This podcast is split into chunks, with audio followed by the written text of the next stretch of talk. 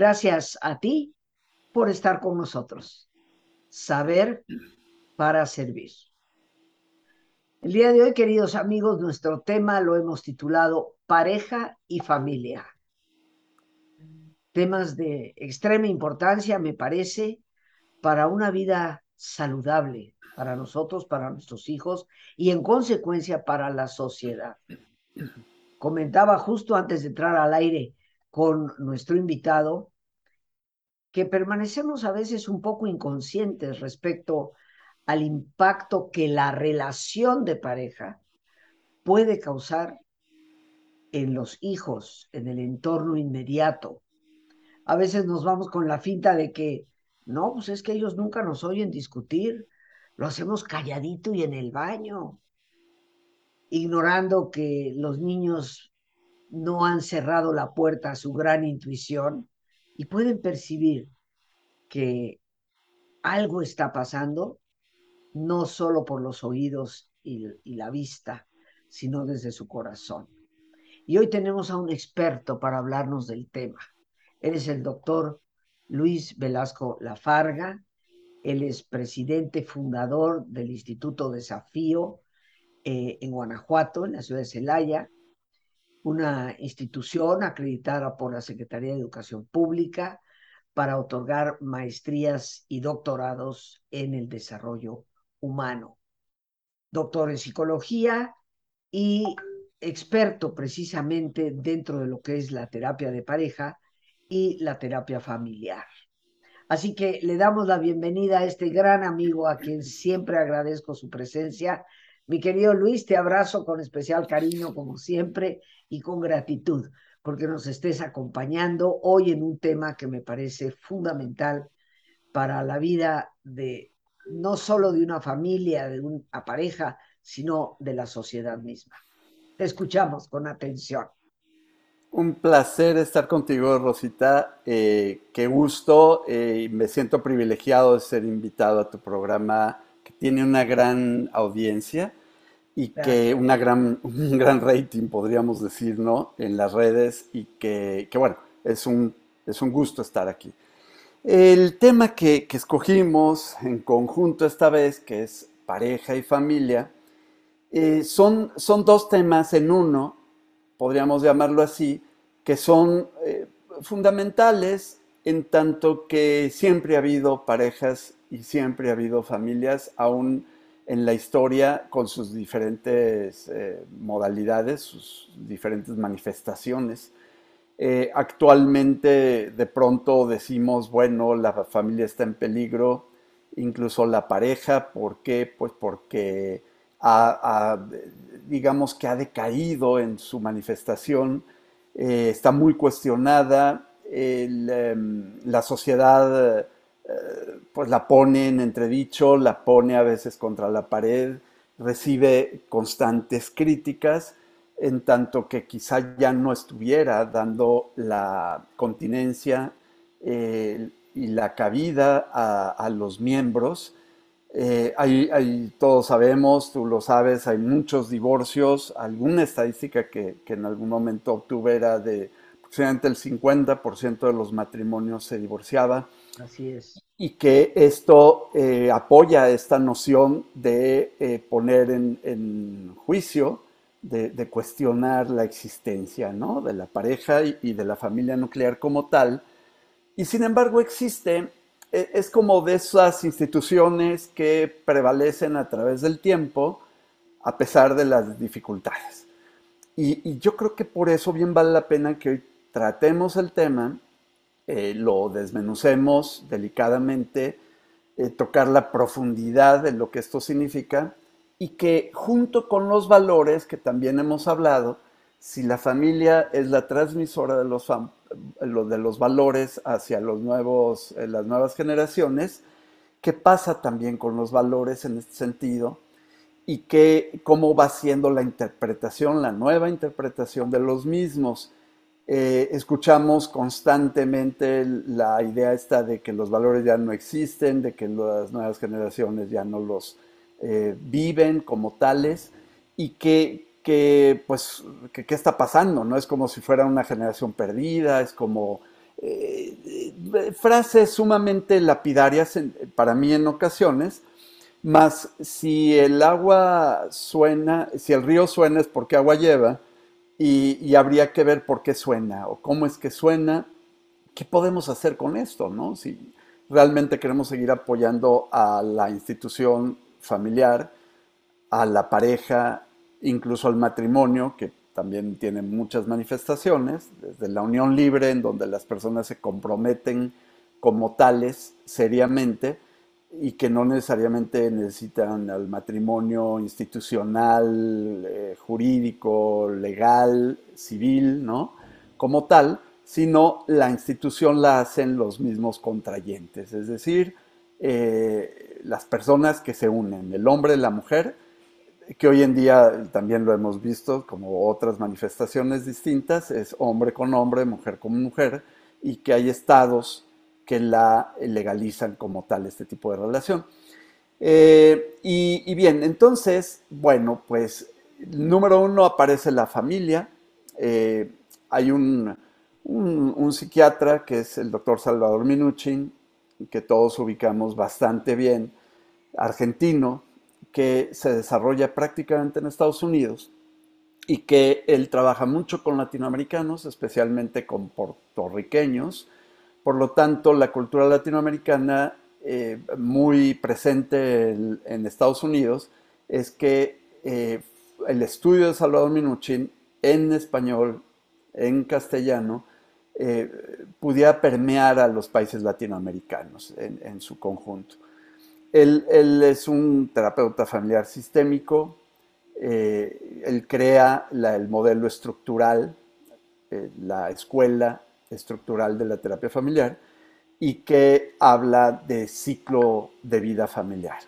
Entonces, fundamentalmente nos habla de seis ciclos, empezando por el adulto joven, que, llega a, la adultez y, que busca pareja o forma pareja, y que eh, en esta relación de, nuevo compromiso eh, decide llegar a procrear. Entonces, segunda etapa, la pareja con hijos pequeños, eh, la crianza, el espacio nuevo, el espacio emocional como el espacio geográfico para recibir a los nuevos miembros. Después una tercera etapa que es eh, familia con hijos eh, en pubertad, vamos a decir, que es eh, los cambios, las crisis que se dan por el cambio del, eh, evolutivo que van teniendo los niños, ahora pasando a ser jovencitos, eh, la adolescencia, una, cuarta etapa, en, donde se convulsionan más, ahí es donde solemos decir los adultos, ¿no? Es que dónde están los valores que les enseñamos, la obediencia, la, fe ciega, los papás, ¿no? Antes se decían a las generaciones actuales, ¿no? Antes los que mandaban eran los padres y ahora los que mandan son los hijos, dicen así, ¿no? Es muy, muy seriamente, ¿no? Muy gravemente.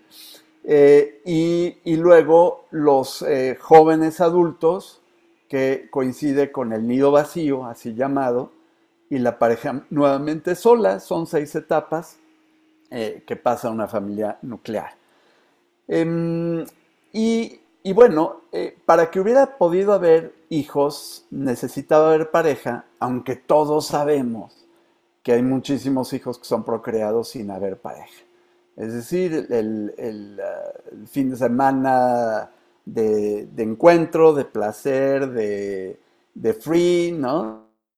Y, y, de pronto sale un embarazo y entonces viene una madre soltera que está engendrando a, un nuevo ser que nace y que nace sin padre.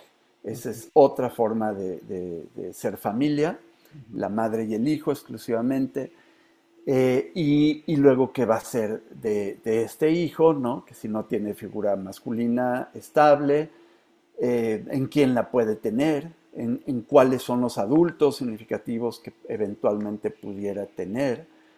Eh, en fin, el modelaje, todo mundo, eh, hijos con padres o sin ellos, tenemos modelajes masculinos y femeninos, afortunadamente, que nos van transmitiendo la cultura, que nos van transmitiendo los valores, que, que, nos van transmitiendo las nuevas formas de amar también, y que desde allí, con esto yo comento, realmente los valores no desaparecen, los valores lo único es que evolucionan, digamos así. Es decir, hay nuevas interpretaciones de los valores, nuevas formas de percibirlos.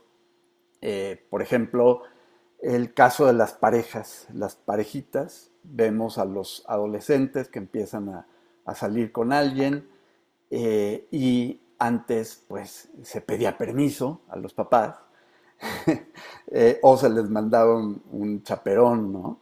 Se les mandaba alguien que los acompañara, que los cuidara, entre comillas. Y, eh, y hoy en día, de pronto, los jovencitos eh, salen, ¿no? Se van a Puerto Vallarta, se van a Acapulco, se van a, no sé, a, Cancún, a Los Cabos, y, y resulta que, ¿qué pasó, no? ¿Dónde está el permiso? Pues, ¿cuál permiso, no? Pues si se empiezan a, a ganar dinero en determinada etapa de su vida o ahorrarlo y, y, se van. La realidad es que qué está bien o qué está mal, no nos vamos a detener realmente en eso, sino lo que realmente, eh, como en terapia familiar sistémica se denomina, es lo que es funcional para alguien. Que lo que es funcional para alguien no necesariamente lo es para los otros. Eh, lo importante, y es aquí el papel del desarrollo humano, que tiene que ver con eh, la responsabilidad esta, que es la habilidad de responder ante cada circunstancia que se nos presenta. Esto, este concepto concreto es que es la vacuna contra el sentimiento de culpa, que es uno de los sentimientos más lacerantes que podemos tener los seres humanos.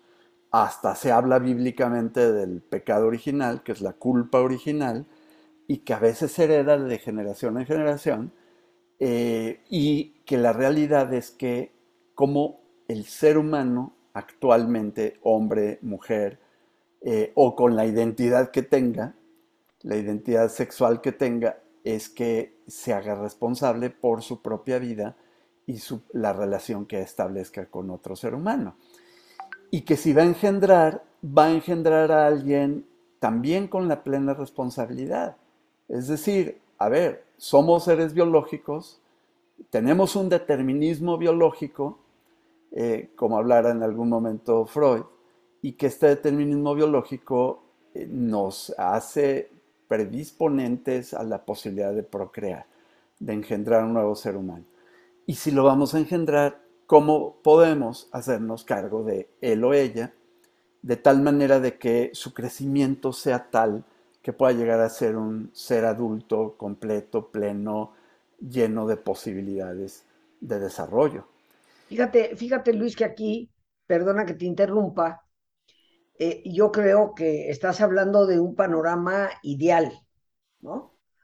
Yo me comprometo con, con un joven, suponiendo yo soy una mujer joven, eh, y me voy a comprometer con un hombre joven que vamos a formar una pareja. De entrada, generalmente, o la hormona, o los sentimientos, o el enamoramiento, nos llevan a esas decisiones. La palabra responsabilidad está como allá, tras bambalinas, medio desdibujada. ¿Qué es eso, no? Miran.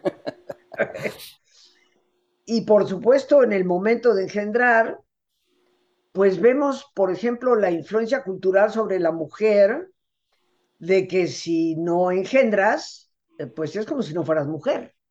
Un concepto que me parece ya casi prehistórico y que causa, como tú bien lo sabes, colega terapeuta que somos, causa enorme frustración en muchísimas mujeres que han centrado el sentido de su vida como mujeres en exclusivamente el tener que tener hijos por un, un proyecto de autorrealización. Entonces, cuando una pareja engendra, pues eh, yo diría que tal vez hay un 5%, 10%, 15% que lo está buscando porque debe de ser.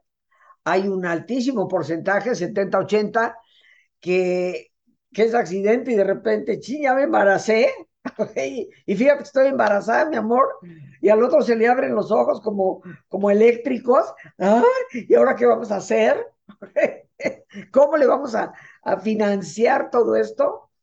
Entonces, entre la, los pocos que sí están buscándolo al propósito, los muchos en que simplemente sucede, eh, y algún porcentaje, por supuesto, que lo planifica, eh, hay, hay enormes diferencias. Entonces, pero la enorme mayoría, pues va a engendrar sin mayor responsabilidad, asumir lo que implica, como sabemos tú y yo como terapeutas, y seguramente tú se lo has dicho a algunas personas jóvenes como yo, el día que tengas un hijo, la vida te cambió y te cambió para siempre.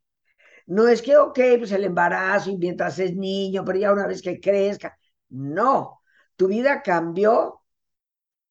Per omnia secula seculorum, como decían en latín, por los siglos de los siglos, traducido a nuestro idioma, ¿no? Así que yo considero que esto que tú nos estás diciendo sería lo ideal, pero desafortunadamente creo que la mayoría no forma pareja y no decide la familia en base a lo que significa la responsabilidad. ¿Qué alternativas tenemos? Bien, eh, absolutamente de acuerdo contigo y es, que estamos hablando de, al, algunos dirían, es, es, una fantasía, ¿no? Esto de lo que estoy hablando es la pareja normal y cuál es la pareja normal, ni siquiera es la norma estadística, ¿de acuerdo?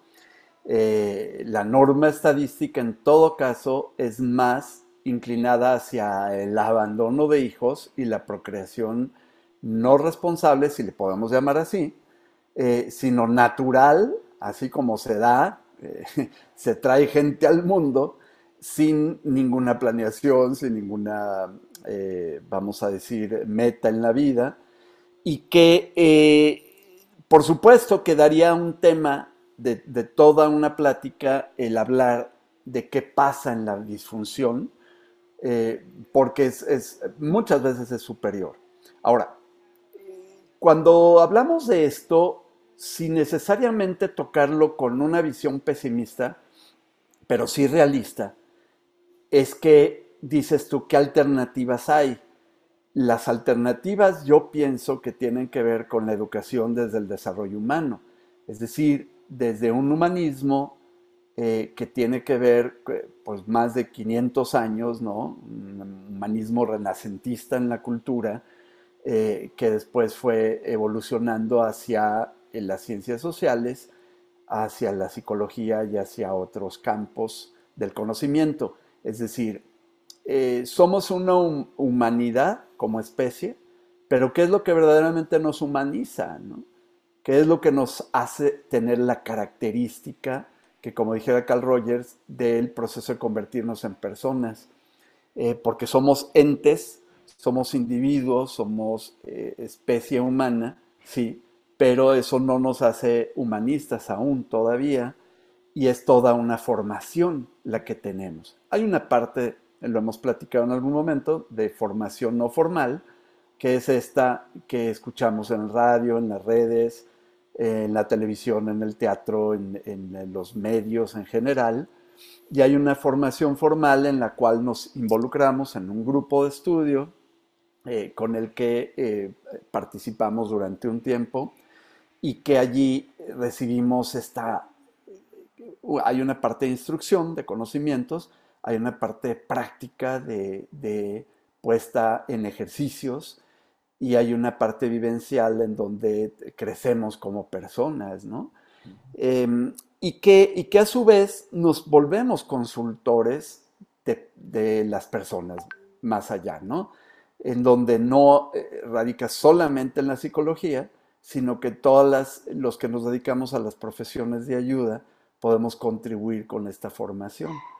Eh, para que la gente no vivamos de accidente, no vivamos al azar, no vivamos de casualidad, sino vivamos más por un proyecto de vida que construimos y co-construimos con el otro y que también tampoco sea una ideología, ¿no?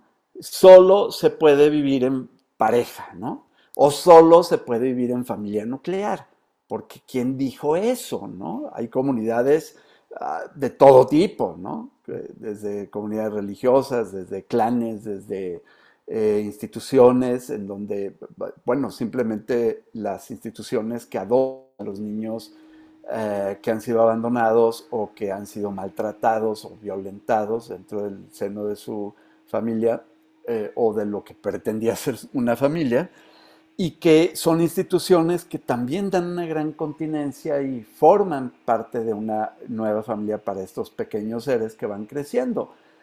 Em, y, que, y, que, bueno, en el en, la historia de vida que la persona tiene hay, hay toda una serie de alternativas. Lo importante es que esta palabra, como dices tú, la responsabilidad, como el ejercicio de la libertad, que además van muy de la mano, son una mancuerna, sea tal que no se conviertan en valores, en metavalores tan altos que no los podemos alcanzar los seres de todos los días, ¿no? Los seres de la calle.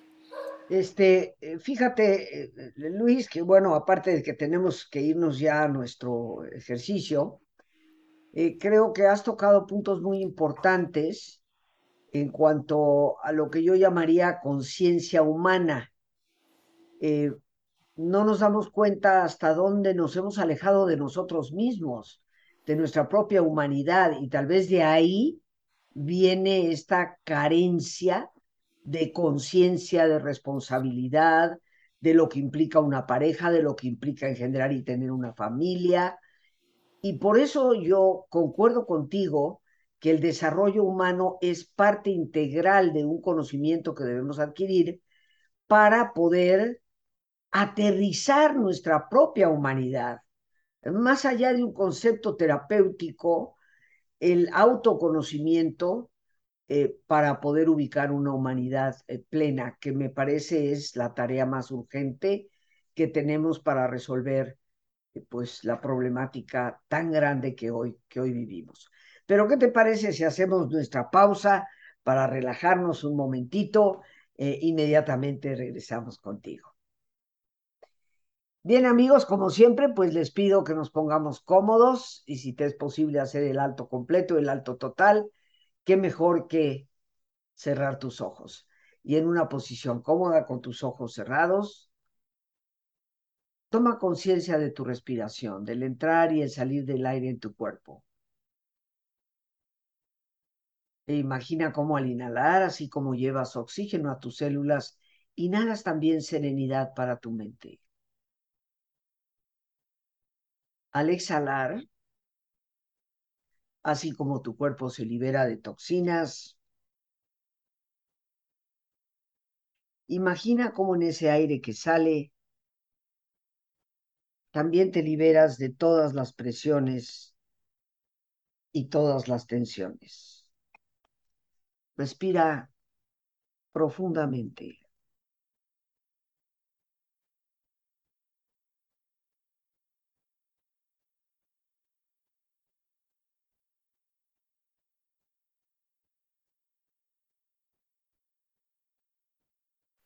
Y en una posición cómoda con tus ojos cerrados, toma conciencia de tu respiración,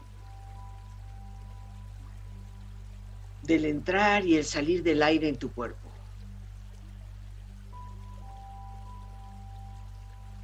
E imagina cómo al inhalar, así como llevas oxígeno a todas tus células, inhalas también serenidad para tu mente.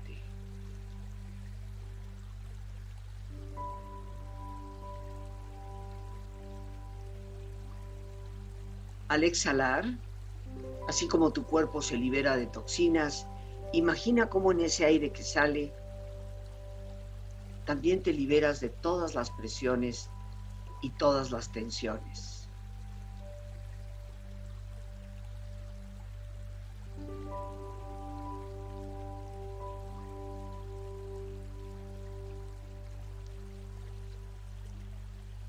Respira profundamente.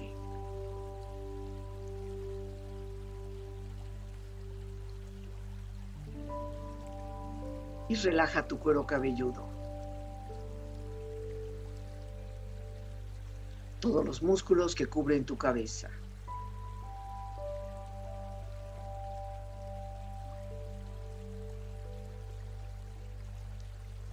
Relaja tu frente. Siente la piel, la vibración de la piel que cubre tu frente.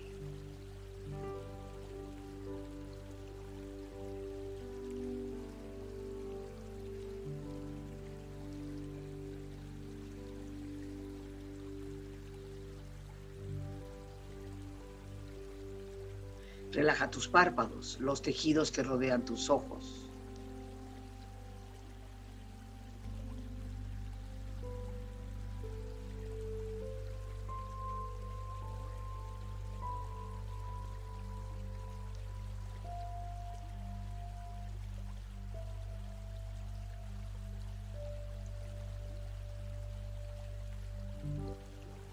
Relaja tus mejillas, toda la piel, todos los músculos que cubren tu cara.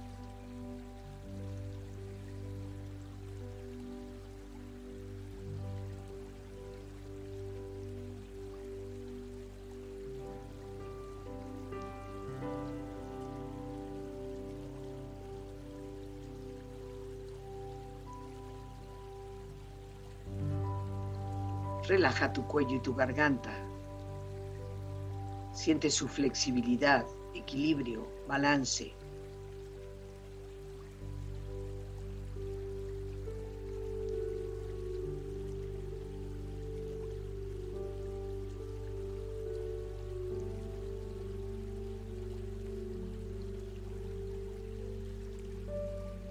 Relaja tus hombros, brazos y manos, así como tu espalda. Siente una agradable sensación que relaja todos los músculos en estas partes de tu cuerpo.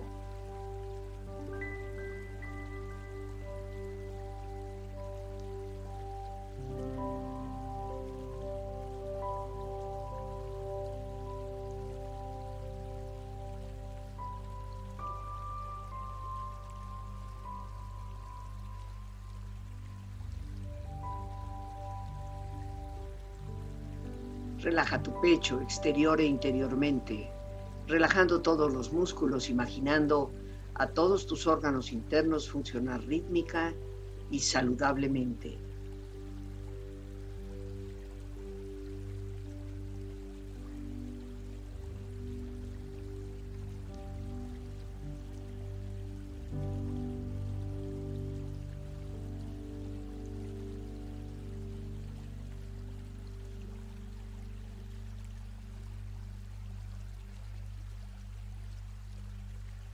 Relaja tu abdomen, exterior e interiormente, relajando todos los músculos, imaginando a todos tus órganos internos funcionar rítmica y saludablemente.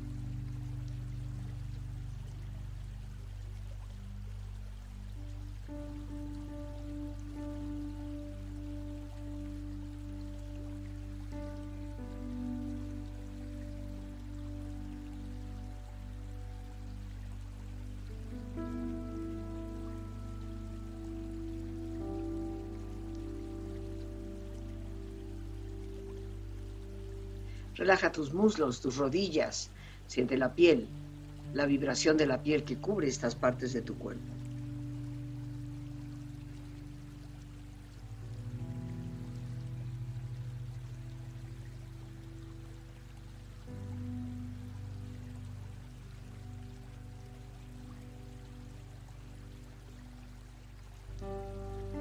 Relaja tus pantorrillas y tus pies.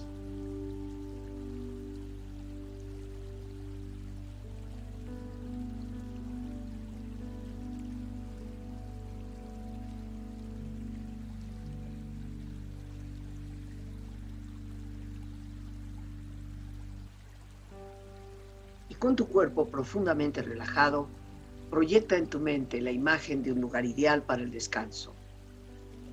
Imagina los colores, los sonidos, los aromas. Es una escena de belleza y paz. Siente estar ahí.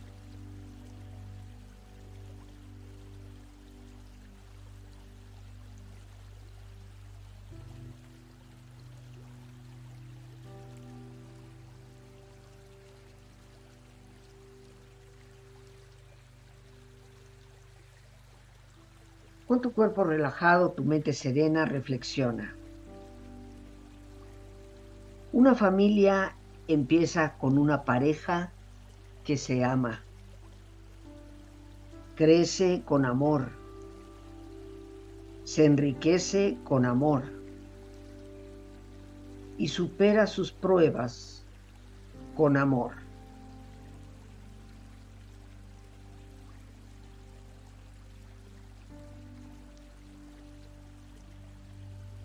Nunca justifiquen su falta de interés con un yo soy así o esa es mi forma de ser.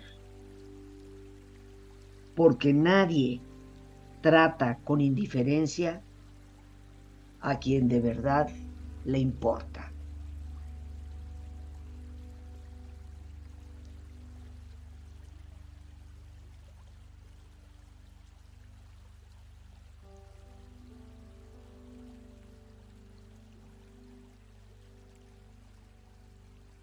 No hay relaciones perfectas.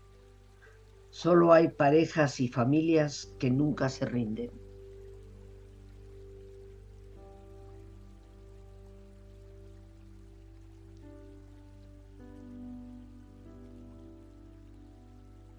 Respira profundamente. Relájate bien. Y con esta experiencia empieza lentamente a estirarte brazos, manos, piernas y pies, moviendo tu cuello, bostezando si lo deseas, haciendo que tu cuerpo retome su nivel de actividad habitual hasta muy lentamente abrir tus ojos. Ojos abiertos, bien despierto, muy a gusto, bien descansado y en perfecto estado de salud, sintiéndote mejor que antes. Regresamos, queridos amigos, con nuestro gran invitado, el doctor Luis Velasco Lafarga, quien nos está hablando de pareja y familia. Y mi querido eh, Luis, entre las cosas que hemos mencionado es que el desarrollo humano, el conocimiento de verdad de los procesos que van más allá del concepto tradicional de la psicología de desarrollo humano del niño, desarrollo en el adolescente, desarrollo en el adulto, que desde la psicología más eh, académica, vamos a decir, eh, tradicional, pues hablar de desarrollo humano era hablar de esas etapas de vida en el individuo. Hoy concebimos el desarrollo humano de una manera mucho más amplia eh, y, y, sabemos que tú eres experto en esto y tienes cosas a las que invitarnos donde podamos aprender verdaderamente lo que, lo que significa.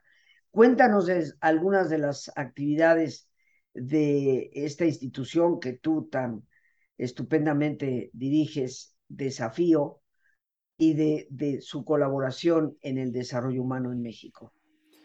Claro que sí, Rosita. El Instituto Desafío es eh, el lugar, la institución es, un lugar, eh, sí físico, porque tenemos un domicilio en la ciudad de Celaya, Guanajuato, más que desde la pandemia se ha vuelto un lugar también virtual de educación en línea, por lo cual eh, han podido acceder personas de las diferentes latitudes de nuestro país y del extranjero, lo cual eh, yo consideramos al seno del instituto que ha sido una, una gran ventaja una gran posibilidad de hacer llegar el desarrollo humano a muchas eh, casas, a muchos rincones.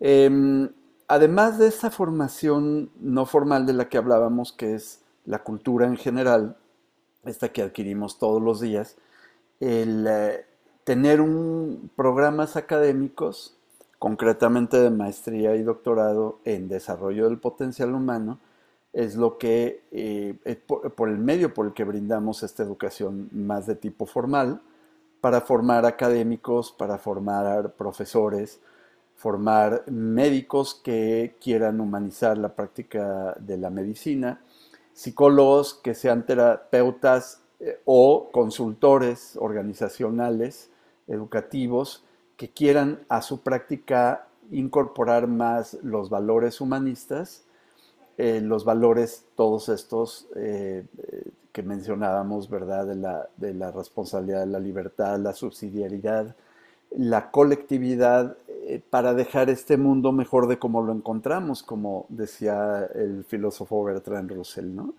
Es, esto es, el, eh, es lo que ofrecemos y bueno, eh, ambos programas avalados por la Secretaría de Educación Pública, sabemos que la mejor formación no necesariamente es la que está avalada, pero si está avalada puede tener más posibilidades de ser eh, una buena formación, digamos así, ¿no?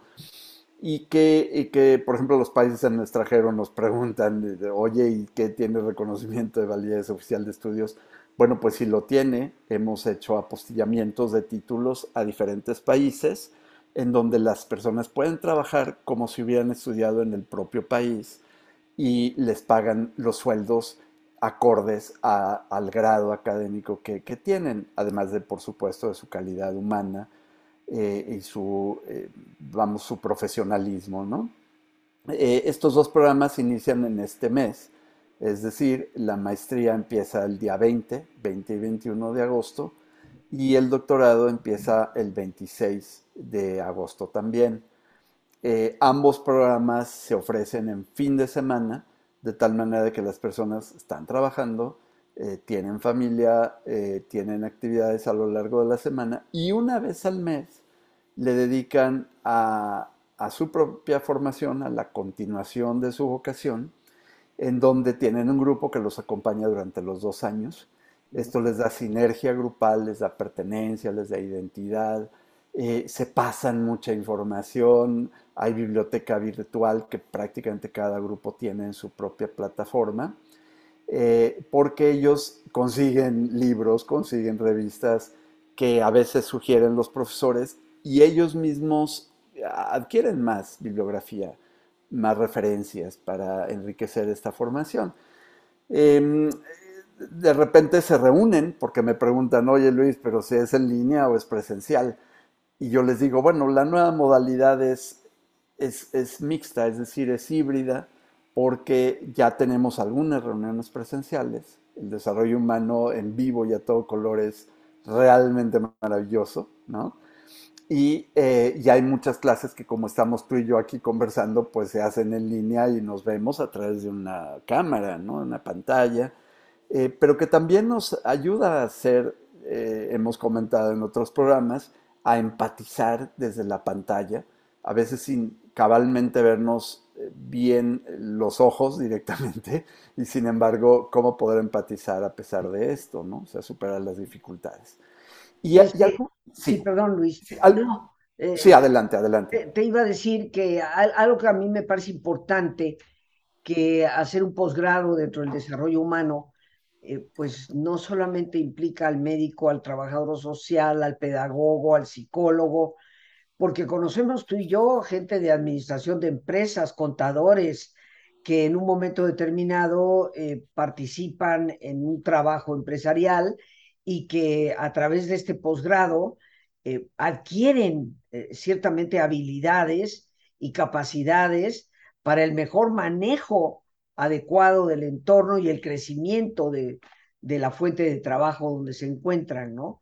Entonces yo creo que esta apertura es, es importante eh, y por ello pues yo te pido que cómo nos, cómo nos podemos contactar con ustedes.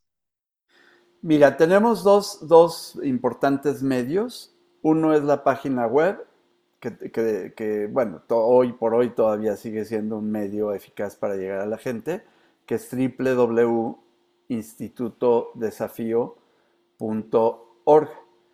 Eh, en ella viene el plan de estudios de los dos programas, vienen los nombres de algunos de los profesores, el objetivo en general, eh, las referencias de la eh, registro de validez social de estudios y, en fin, datos duros que la gente pueda necesitar conocer. El otro medio es un teléfono que puede ser dirigido por mensajes de WhatsApp, que es el 461 1007 165. Ahí nos pueden escribir. Ah, y también está la página de Facebook, está a nombre del Instituto de Desafío y, e Instagram también. En ellos hacemos entrevistas, hacemos una conferencia mensual de profesores en donde se dan a conocer los diferentes temas que abordamos a lo largo de los dos programas y que, y que bueno, les contestamos inmediatamente. También un correo eh, que es desafío 1997, año de creación, este año cumpliremos 25 años, el mes que entra. Eh, instituto, no, se llama desafío 1997 arroba gmail.com eh, y el 10, el 9 y 10 de septiembre tendremos dos eventos de diálogo y encuentro por los 25 años de desafío, con dos conferencias, la del eh, doctor Marco Antonio Peñuela el viernes a las 4 de la tarde eh, y el sábado a las 9 de la mañana con el doctor Miguel Jarquín. después tendremos el grupo de encuentro de hora y media con alumnos, exalumnos, profesores de desafío, familiares, amigos, invitados, para que sepan un poco desde adentro, paladear lo que es el proceso de crecimiento personal, la creación de un ambiente de seguridad psicológica, esta que buscamos crear en, los espacios en los que andamos. Esos son los medios, eh, Rosita, y, cordialmente invitados todos tu, auditorio. ¿eh? Muchísimas gracias, este, Luis Lore, nuestra productora, ha colocado ahí ya en la pantalla eh, todos los datos para entrar en contacto contigo. Pues por ahora nos vamos a tener que despedir. Eh, yo te pido, eh, voy a poder participar dentro de la actividad que tienen en forma relativa. Tengo también que dar algunas, algunos talleres justo ese fin de semana, pero estaré participando el viernes con, con todo afecto te pido desde ahora, por favor, Luis, que a Miguel Jarquín le des un abrazo de mi parte. Hace mucho tiempo que no tengo el gusto de verlo, porque eh, recuerdo, él vive, creo que en Guadalajara, vive por, por esa zona. Correcto. Entonces, pues hace tiempo que no tengo la oportunidad de, de platicar con él, o sea que le das un abrazo de mi parte. Ya sabes que les deseo el éxito completo, el verdadero éxito, que es llevar a la gente este, este conocimiento y este bienestar porque creo sinceramente, querido amigo Luis y queridos amigos que nos ven y escuchan, que la respuesta a, la crisis que vivimos en todos los niveles está en que volvamos a contactar con nuestra propia humanidad, que volvamos a descubrir la persona que realmente somos y bueno, yo como creyente, que aprendamos también a descubrir a quien nos habita, que es el que realmente nos llega a humanizar por completo. Mi querido Luis, te abrazo con todo cariño y con gratitud por haberte hecho presente en el programa. Un gustazo estar contigo, Rosita, de nueva cuenta. Eh, te agradezco, por supuesto, y que muy pronto podamos encontrarnos. Claro que sí. Y amigos, bueno, pues con esto nos despedimos dando gracias a Dios por este espacio que nos permite compartir, a nuestro invitado, el doctor Luis Velasco Lafarga, a nuestra productora Lorena Sánchez y a ti, el más importante de todos, una vez más, gracias. Muchísimas gracias por tu paciencia al escucharme, por ayudarme siempre a crecer contigo. Que Dios te bendiga.